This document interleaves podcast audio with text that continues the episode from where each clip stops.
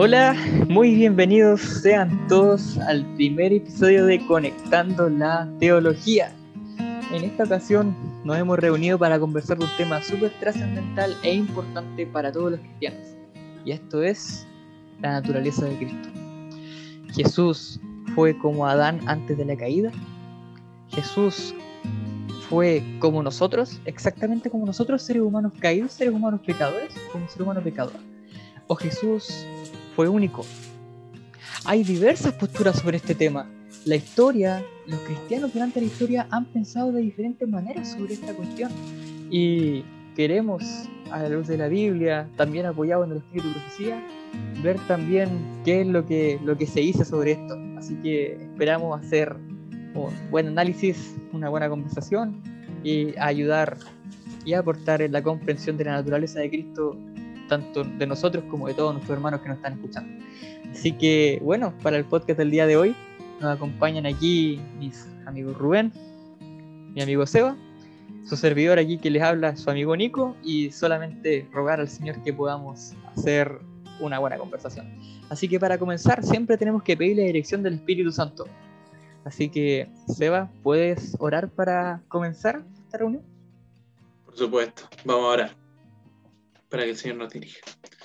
Querido Padre que estás en el cielo, santificado es tu nombre. Gracias te damos, Señor, porque aún dentro de nuestra condición, Señor, aún dentro de nuestras incapacidades humanas, Señor, tú te revelas por medio de tu escritura. Y hoy día, Señor, no queremos hacer nada más que aprender un poco más de ti y, y para eso rogamos la dirección de tu Espíritu Santo. En el nombre de tu Hijo amado Jesús. Amén. Amén. Amén. Bueno chicos, naturaleza de Cristo. Primero, es importante para entrarnos al tema de que revisemos algunos conceptos. Em, resulta que la naturaleza, como sabemos, la naturaleza de algo, alguien, es lo que esa persona es o lo que ese algo es. ¿Quién fue Cristo? ¿Qué involucraba a Cristo? Jesús era Dios, Jesús era hombre, eran dos, era mitad y mitad. Resulta que durante la historia hemos comprendido el asunto de diversas formas. Y aquí me gustaría escuchar, chiquillos, ¿qué han escuchado ustedes sobre Jesús? ¿Qué postura ustedes durante su vida cristiana, durante su experiencia, han escuchado sobre la naturaleza de Cristo? Bueno, es muy interesante la, la, pregunta, ¿no? Perdón, Rubén, ahí que... Oye, no, es tremendo porque normalmente uno tiende a escuchar eh, las historias de Jesús, ¿no? Lo que hizo, ver los milagros, ¿no? Conocemos varias cosas, las, parábolas que son bastante famosas, las bienaventuranzas. Sabemos que Cristo murió por nosotros, pero eh, detenerse a entender quién era Jesús, quizás es otra cosa, ¿no? Eh, la naturaleza de él, como, como plantea la tesis de esta semana. Eh, una cosa es ver la obra, el ministerio de Cristo, que de por sí igual tiene mucho, mucho que ahondar, ¿no? pero, pero quién era Jesús es algo tremendo. Y ahí hay varias posturas, ¿no? Hay cosas que nuestra mente finita quizá no va a lograr comprender en su totalidad. Y, quizá partir con un texto base eh, que me gustaría que lo leyéramos, que es Juan capítulo 1, porque aquí se da esta, quizá se plantea la temática, ¿no? Eh, Juan quizá es eh, un autor especial, ¿no? en su ministerio era el en el ministerio de Cristo era el discípulo más joven y es uno de los últimos en escribir, si no el último, y de cerrar el canon, ¿no? Con precisamente este evangelio. Por supuesto. Entonces vamos a leer Juan 1.1 eh, y unos poquitos pasajes más. Así que dice así, en el principio era el verbo, y el verbo era con Dios, y el verbo era Dios. Si podemos decir algo de este primer versículo, es que define el verbo, ¿no? Como que estaba con Dios y que era Dios, ya que siempre estuvo con Dios. Eh, versículo 2 dice, este era en el principio con Dios, ¿ya? Eh, o sea, tenemos a Jesús como Dios, ¿ya? Y de siempre, eterno, preexistente con Dios. Eh, versículo 3, todas las cosas por Él fueron hechas y sin Él nada de lo que ha sido hecho fue hecho. O sea, lo tenemos como creador, como parte activa. ¿ya? Versículo 4, en Él estaba la vida y la vida era la luz de los hombres. ¿ya? O sea, Cristo es creador, Cristo es Dios, Cristo estaba con Dios, eh, y es más encima es la vida y por Él fueron creadas todas las cosas. Ahora, ¿dónde está el quiebre? ¿ya? Y lo que nos convoca hoy día, versículo 14. Y aquel verbo fue hecho carne y habitó entre nosotros. Y vimos su gloria, gloria como del unigénito del Padre, lleno de gracia y de verdad. Y aquí está quizá todo el tema, ¿no? Como Dios, creador, todo lo que nos planteamos en los primeros cuatro versículos se hace carne. pero brutal, brutal, brutal. Ahí no sé si el Rubén tiene algo más que decir respecto al tema. Yo creo que como cualquier versículo, ¿no? Como lo que estuvo conversando este el Sebastián acerca de cómo es que Jesús, siendo Dios, se transformó en un hombre, lo vemos respaldado en los diferentes epístolas, eh, las diferentes, eh, diferentes libros de la Biblia que nos comentan al respecto. Por ejemplo, tenemos acá en Filipenses 2, versículos 6 y 7, que nos hablan de lo que eh, Sebastián nos estuvo conversando al comienzo ¿sí? Que dice lo siguiente, a ver, me voy a acomodar un poquito. Que él siendo en forma de Dios no estimó ser igual a Dios como cosa que aferrarse, sino que se despojó a sí mismo y tomó la forma de siervo y se hizo semejante a los hombres. Por tanto, aquí nos, nos destaca lo que, lo que Sebastián este, comentó en el versículo 14, de que Jesús, este, como Dios, se transformó en un hombre. ¿Sí? Y aquí nos explica un poco de que él, a pesar de que, bueno, él siendo claramente Dios, para venir a caletear no estimó ser igual a Dios como tal, ¿sí? Ni como cosa que aferrarse, dice aquí, sino que eh, de esa manera él se despojó a sí mismo y tomó la forma de un ser humano. Por tanto, este, se destaca la preexistencia de Cristo y también se destaca de que, de que Dios como tal Em, se humilló para poder ser igual a nosotros mm. y se contrasta la naturaleza de, ambas partes, de que, de, que, de que era verdaderamente humano, también contenía en él su parte verdaderamente divina. Por supuesto. Haciendo un resumen de lo que ustedes han hablado hasta el momento, nos encontramos con los siguientes elementos. Juan 1.1. El verbo estaba con Dios y el verbo era Dios. Después Juan 1.14 nos dice que este verbo fue hecho carne y vimos su gloria y gloria como la del infinito del Padre. O sea, que el verbo del cual venía hablando Juan en el versículo 1 es Cristo mismo. Es Cristo mismo. Cristo se hizo carne, se hizo materia, se hizo tangible y se hizo, como dice Rubén aquí, semejante a nosotros. Igual hay que hacer hincapié después en la palabra semejanza. Pero por ahora me gustaría tirar un par de datos freak respecto a la historia. ¿Ya? Resulta que hubo una, por así decirlo, secta o, minoría dentro del cristianismo primitivo alrededor del siglo II después de Cristo, que eran los gnósticos. Los gnósticos creían que Jesús no vino en carne, que no vino en la carne, sino que vino, por así decirlo, como un fantasma, por explicarlo de una manera sencilla. Vino como un fantasma que parecía un ser humano, pero que realmente no tenía materia. Entonces. Algo medio eh, raro, ¿no? Claro, algo medio raro, así como literal, así como ver, eh, ver a alguien, pero que realmente no está ahí, que no, que no tuvo cuerpo. Pero resulta que la Biblia es clara en decir que no. es categórica en decir que no. Ahí en Juan 1.14 está, pero clarísimo que, em, que Cristo se hizo carne, ¿verdad? Y ahora de repente, de repente, me pregunto, no sé cómo los gnósticos llegaron a esas conclusiones, eh, no sé, me pregunto cómo un romano pudo haber clavado un fantasma a la cruz.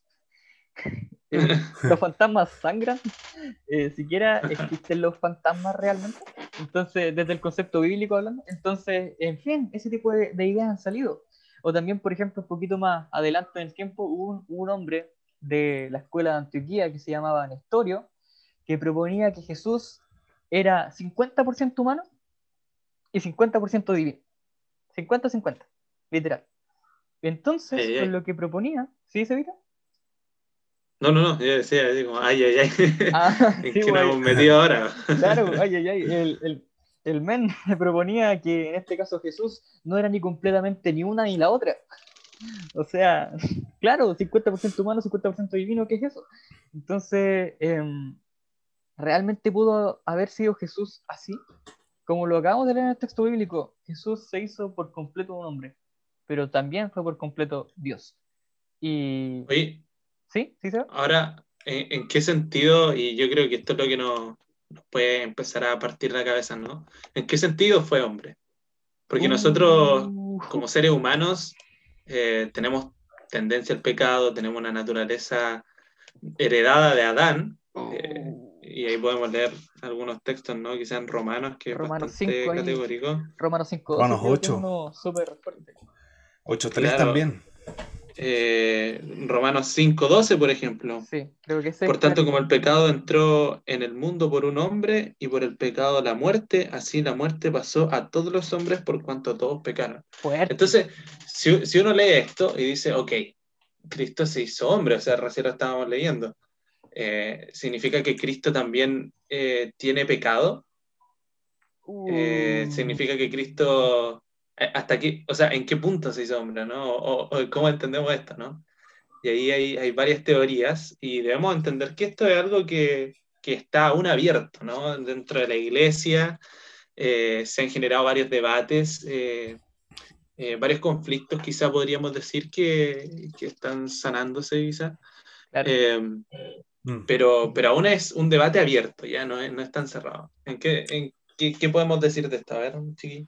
Ahí como decía el Seba, sí, dale Rubén, dale ¿Le doy nomás? Bueno, ahí yo creo que igual nos vas a ir aportando al respecto. Como dice Sebastián también, este más adelante de Romanos, en el capítulo 8, versículo 3 nos habla, lo que era imposible para la ley por cuanto era de él por la carne, Dios enviando a su Hijo en semejanza, no igual, de carne de pecado de la causa del pecado condenó al pecado en la carne.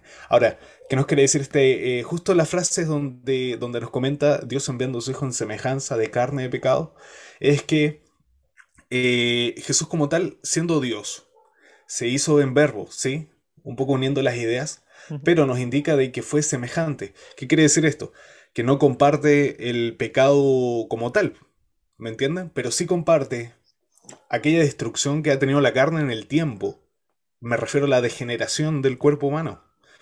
Porque Jesús, este, como, como bien indicó Sebastián, me parece, eh, Jesús era un hombre que participó de las debilidades físicas propias de un ser humano. como cuáles pueden ser? El, hambre, el sueño, el dolor. Eh, se me saca la boca para hablar. El dolor. el, hambre. Calambre, no sé. hambre, eh, mucha hambre. Incluso, y, fíjense. 40 días en el desierto sin comer. Claro. Incluso, incluso estaba sometido porque estamos hablando de un dios, po. ¿Quién mata a un dios? Nadie. Uh. Pero incluso a eso estaba sometido, a la muerte. Claro, a, una muerte posible. Se fue. A, una muerte posible. A una muerte posible. porque no se la Aquí viene una. Claro, pues, y aquí viene una pregunta que de repente te vuela la cabeza, pues si Jesús hubiese venido como Dios, ¿hubiese sido posible la salvación? ¿Hubiese sido posible la gracia? ¿Hubiese sido posible la liberación del pecado? Oh, pero eso quedará para otro capítulo, chiquillos. Así que... pero es que eso es lo interesante porque se supone que, que, que, el verbo, que es Dios, se hizo carne, por lo tanto, Cristo sí vino como Dios, o sea, él sí tenía... Y, y ahí, ahora quiero entrar en eso, ¿no? Cristo tenía esa naturaleza divino-humana, ¿ya? Eso es lo que eh. nosotros creemos, ¿no? Eh, divino-humana. Eh, pero no como en historia, ¿no? Eh, miti mota, ¿no? Sino que plenamente divino y plenamente humano. Ahora, ¿cómo defendemos esto, no? ¿Cómo, cómo vemos esto? hay una postura que es el, la postura prelapsaria, ¿no? Que dice que, que básicamente hace hincapié en que Cristo eh, tuvo la naturaleza previa al pecado. Exacto. previa al pecado. Eh, pero también está la, la, postura lapsaria o poslapsaria, que dice que no, que Jesús tuvo la naturaleza post-pecado. ¿ya? Y ambas posturas tienen varios, varios puntos, aspectos que destacar. Yo hacía como un pincelazo general, no, lamentablemente por tiempo no podemos entrar así de lleno en cada una, ¿no? Este Pero así como un pincelazo general, claro, en este capítulo, un pincelazo general, ambas tienen cosas rescatables en cierto sentido, y es que, por ejemplo, la poslapsaria eh, destaca mucho que Jesús es nuestro ejemplo para vencer el pecado, porque sabemos que Jesús destaca mucho ese punto de Jesús, de que Jesús venció el pecado y que por tanto es nuestro ejemplo. Entonces ese es un énfasis, quizás, mm, no todas las ideas quizás podemos eh, conciliarlas, pero ese énfasis es muy especial y, vemos en los escritos de Joel que también se menciona mucho a Jesús como nuestro ejemplo y algo bastante bueno. Pero también, por otro lado, la naturaleza prelapsaria, al tiro te, te, dejo hablar, Rubén, eh, tenemos que, que hace mucho hincapié en Cristo como nuestro sustituto, ¿ya? El énfasis es ese. Como Cristo no tuvo pecado, como es perfecto sin mancha, puede ser nuestro sustituto. Entonces ese énfasis es bastante bueno también. O sea, y yo siento que quizás debemos buscar ahí un equilibrio, ¿no? Que entre esas dos ideas. Hay que recalcar, hay que recalcar, antes de que hable el Rubén ahí, que em, estas dos posturas han sido un debate que ha estado presente en la Iglesia Adventista desde hace mucho tiempo, chicos, los que nos están escuchando. Desde hace mucho tiempo. Cristo fue prelapsario o poslapsario. ¿Qué significan estos conceptos? Voy a definirlo un poquito. Las palabras, por, por así decirlo, prelapsarianismo o prelapsario, viene del concepto pre, antes, y lapsum, que significa caída, antes de la caída. O sea, la postura prelapsaria plantea que Cristo fue exactamente igual a Adán antes de la caída. Y la postura post-lapsaria, de lo mismo, post, después, lapsum, caída, plantea que Cristo es igual a un ser humano caído después de la caída, valga la redundancia. Mm. Entonces, es verdad que esto ha sido un debate de años en la iglesia. Hay, hay una gran cantidad de teólogos que se inclinan más por una que por otra, y eso lo vamos a decir en el próximo capítulo. Pero por ahora queremos dejar introducidos los conceptos como para que vean que a lo mejor lo han escuchado, a lo mejor en su iglesia han tocado el tema, a lo mejor han tenido un hermano, o ustedes mismos han estudiado el tema, de que es un tema que está vigente, pero del cual también eh, hay que ser bien, eh, por así decirlo, respetuosos o cuidadosos con no condenar por completo una enseñanza, como lo decía el Seba acá. Porque quizás hay cosas que no estén correctas de una parte, pero sí tiene un énfasis, ah, sí tiene un énfasis que podemos rescatar y que es muy especial. Como dijo ahí un profesor, eh, un profesor nuestro, un dicho que tenía en el campo, ¿verdad? No hay que echar el agua con la guagua. Resulta que Eh, ahí nos comentaba él que en el campo, eh, ahí en su familia se lo habían enseñado, bañaban a la guaguita, ¿verdad? En una, como en una tinaja, eh, tinaja como en un bol, no sé cómo decirlo. Lavatorio, lavatorio, lavatorio. Como un lavatorio, exacto. Bañaban ahí una guaguita. Entonces, obviamente, tenían que echar para afuera, botar al, al patio, al piso, el agua mala. Pero no iban a echar la guaguita con el agua, no le iban a tirar el patio junto con la guagua, ¿no? Eh, básicamente es lo que dice aquí. Dato cultural chileno del día de hoy. Eso mismo. Juzgando todo, retener lo bueno. Juzgando todo, retener lo bueno. A la luz de la Biblia vamos a tratar de ver cuál es la postura más correcta o quizás por la cual nos inclinamos nosotros, pero también retener lo bueno de las otras posturas que, con las cuales no estamos tan de acuerdo. Finalmente eso, ser más abierto al diálogo. Ahora dale Rubén con lo que quieras. No era justamente eso que le pudieras acercar eh, las definiciones a la gente, ¿sí? Según lo que estaba hablando del Sebastián, que estaba muy bien explicado. Eh, era eso más, así que podemos continuar. Iba a preguntar un poco que nos definiera, hacia qué va enfocado cada, cada postura y qué es lo que busca cada postura. Claro. Explicar.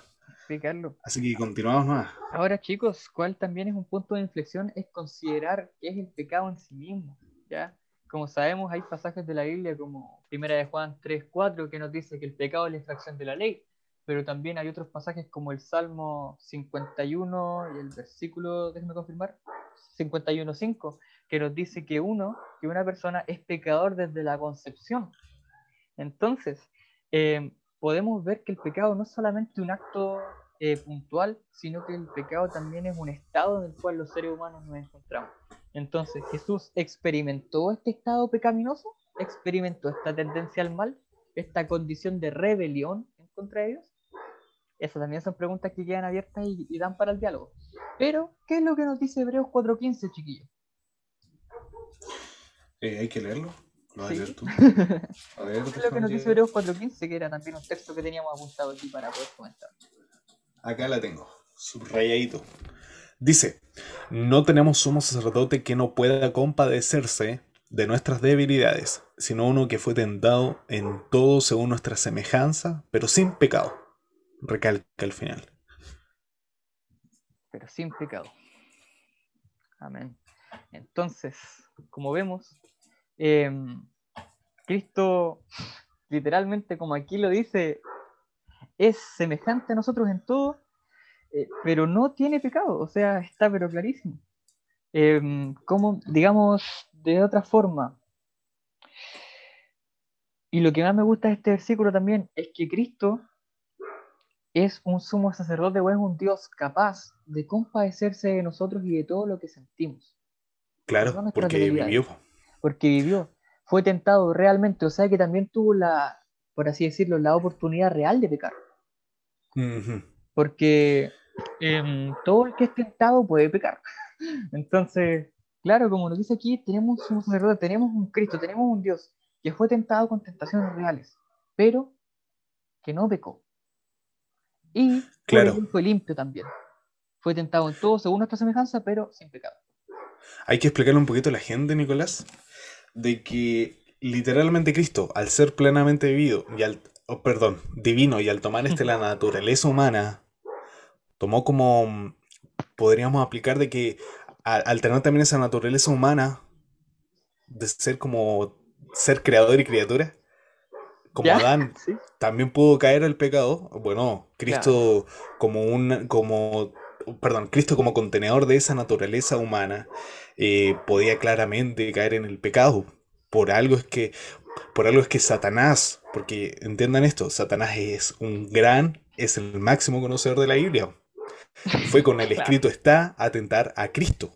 Claro. Y con una intensidad mucho mayor de lo que todos nosotros vamos en algún momento poder este, vivir. Imagínense, una de las más terribles fue cuando estuvo en el Sinaí orando, tentando al Señor para que no fuera a entregarse al Calvario y salvar a nosotros del pecado. En el monte de los. Llegó, exacto, perdón, en el monte de los olivos, perdón.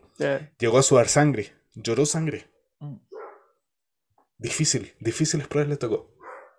Por tanto, aquí se establece también esa naturaleza. Por supuesto, de hecho, Rubén, como tú bien dices, es súper fuerte pensar esto, porque hay algunas personas también que plantean que Cristo fue tan, pero tan, pero tan divino, o tan, pero tan, pero tan perfecto, eh, en el concepto que algunas personas o que nosotros hemos tomado de perfección, no es que la enseñe, que él ni siquiera podía ser tentado, ¿ya? o que las tentaciones no ejercían mayor, eh, mayor prueba sobre él. Influencia, claro. Pero imagínense, allí en el Monte de los Olivos, la noche previa a su crucifixión, fue tanto lo que Jesús se angustió y, le rogaba al Padre que le, que le, sacara esa copa, si es que se podía, y llegó hasta, claro, sudar sangre, pues entonces, de que era un tema complicado para él, lo era. Lo era, lo era, lo era. Y era bastante, bastante difícil. Las tentaciones realmente tocaron a Jesús. De una forma... yo, siento, yo siento que eso es clave para entender que Cristo se compadece en nuestras pruebas también. O sea, eh, Cristo puede ser divino, pero esa, ese, ese sacrificio ¿no? eterno de compartir por siempre, porque yo creo que quizá el próximo capítulo vamos a ir atando mejor los cabos, pero pero Ellen White menciona desde en el Deseo de toda la gente, capítulo 1, que él comparte nuestra naturaleza por siempre, o sea, por la eternidad, la, la encarnación, no solamente, o sea, este, este adoptar la naturaleza humana en su plenitud, no solamente duró los, los años entre 30 y 33 años que hay podemos ver, ¿no? que duró la encarnación, sino que es, es por siempre compartimos naturaleza con, con Dios. Y es tal el nivel que dice que llegamos a estar más unidos a Dios que, que en el caso de que nunca hubiésemos, nunca hubiese caído Adán. Entonces, el sacrificio que hace Jesús, eh, el entender las pruebas que vivimos, el nivel de tentación que vivió, eh, nos hace, nos da más seguridad de que tenemos en el cielo un sumo sacerdote que se compadece de nosotros, o sea, que, nos ayuda, ¿no?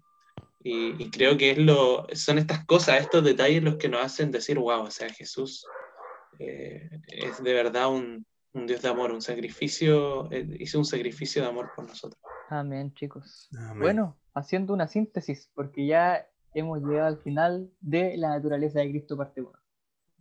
Haciendo una síntesis. Como sabemos respecto a la naturaleza de Cristo, hay distintas posturas, con distintas creencias, con distintos credos, que tienen distinto énfasis. Y hoy, a través de la Biblia, hemos visto que independientemente de esas posturas, y que vamos a, a terminar de analizar con mayor detenimiento en el próximo capítulo, Cristo es Dios. Cristo es un hombre. Y Cristo fue tentado de manera real, pudo pecar de manera real, pero como sabemos, no pecó. Para fortuna de nosotros, para bendición de nosotros, no pecó. Y gracias a su sacrificio podemos ser salvos. Entonces, realmente esto es tremendo. Esto es tremendo. Dios mismo, el creador del universo, aquel que es más grande que todo lo que podamos llegar a imaginar, se hizo carne, se limitó al cuerpo de una persona, de un ser humano, para poder sacrificarse en favor de las creaciones que se rebelaron voluntariamente y de que no quisieron estar con él voluntariamente. De verdad, el acto de amor que Dios hizo es algo inigualable. El querer darlo todo por aquellos que no querían nada con él. Eh, realmente es algo inexplicable y que solamente el carácter de Dios nos va a enseñar durante la eternidad. Entonces, chicos. Eso, es importante, ¿no? Eh, perdón que te interrumpa, Nico, pero es interesante ver a través de Cristo que, se ejerce la voluntad de Dios. O sea, vemos el pensamiento de Dios. otra frase como casi poética, ¿no? De Ellen White es eh, Cristo es el pensamiento de Dios hecho audible. Wow, tremendo, ¿no? Entonces, ojalá que podamos aprender más, quizás necesitemos 10 eh, partes más de la naturaleza de Cristo. pero estas son algunas pinceladas generales de, lo que se va a ir abordando quizá ya con más eh, detenimiento el próximo capítulo. Amén. El próximo que aprendamos de Cristo juntos. Aprendamos de Cristo juntos. Esa es la invitación. Todos construimos conocimientos juntos y el próximo capítulo, aparte de lo que hemos comentado ahora, vamos a seguir viendo más versículos y vamos a analizar un par de citas del White respecto a esto si hay una bendición que tenemos como iglesia adventista también, es el espíritu de profecía. Y tenemos que ocupar En su contexto, con su debido estudio, con su debida responsabilidad, vamos a explorar allí tanto la Biblia como el espíritu profecía. Gracias a Dios, el Señor nos ha bendecido harto en este tiempo. Y solamente tenemos que ir con sumo cuidado y sumo respeto a analizar bien el contexto de las cosas para poder finalmente transmitir una, una buena y sana doctrina. Entonces, chicos, ya para ir cerrando, Rubén, ¿nos puede acompañar en una pequeña oración final? Por supuesto. Inclinamos el rostro, gente, amigos, desde sus casas. Mi Señor que está en los cielos, santificado sea tu nombre. Te damos las gracias por la de la salud, porque nos has acompañado esta tarde para poder este, compartir acerca de, de, bueno, y aprender acerca de quién eres tú, Señor. Cómo es que, por qué viniste acá a la tierra, cómo es que llegaste a ser completamente divino y humano. Y son cosas que vamos a aprender aquí y después vamos a, aprender mucho más todos tus misterios en el cielo.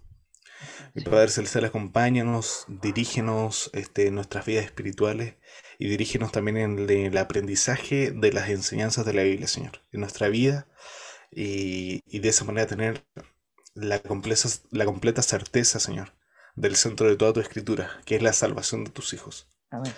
Eh, te pido que puedas bendecir a la gente que está compartiendo con nosotros, que nos puedas bendecir a cada uno de nosotros para poder este, seguir este, avanzando, que tú nos puedas seguir acompañando y dándonos tus dones para seguir este, todos juntos aprendiendo esto y todos juntos este, avanzando hacia el objetivo primordial que es engrandecer tu nombre, Señor. Y que tu gloria se muestre en toda nuestra vida. Todo esto te lo pido en el nombre de Jesús. Amén. Amén. Y bueno, chicos, con esto nos despedimos. Le mandamos un gran abrazo a cada uno de los que nos estuvieron acompañando el día de hoy. Muy buenos días, un abrazo. tardes, noches, la hora que sea. Les deseamos que tengan de verdad un día bendecido, una semana bendecida, chicos. Solamente darle las gracias por habernos acompañado. Como lo decía el Cevita, eh, la idea es que aprendamos todos juntos. Todos estamos aprendiendo, todos estamos en este proceso de conocer más al Señor y esperamos solamente poder ser sus siervos y poder también apoyar en, su conocimiento del Señor y en la Biblia, así como ustedes también lo hacen con nosotros día tras día compartiendo con nosotros. Así que, chicos, ¿algunas palabras de despedida? Eh, ah, dialoguemos. muchachos que compartan, a que dialoguemos porque en Instagram también vamos a ir este, compartiendo esto y un poco. Imagino que en algún momento vamos a abrir este, la sección de preguntas y. Sí, sí, es un hecho. Y, y vayan haciendo sus preguntas. ¿Mm? Amén. Sí, no, dialoguemos, dialoguemos sanamente, ¿ya? El diálogo es, es constructivo, así que Conversa. nada de, de pelearnos Nada de ahí. No, somos No, hermanos. nosotros planteamos el tema, nosotros planteamos el tema y la idea es que podamos conocer juntos acerca de esto. Nosotros no, somos doctores en nada, solamente somos estudiantes universitarios que quieren eh, aprender más juntos. Así que Ah, lo invitamos también a eso, a- antes de eh, antes de estudiar quizá otras cositas, antes del estudio universitario, que puedan igual ir aprendiendo de Cristo. Así que sí. Amén.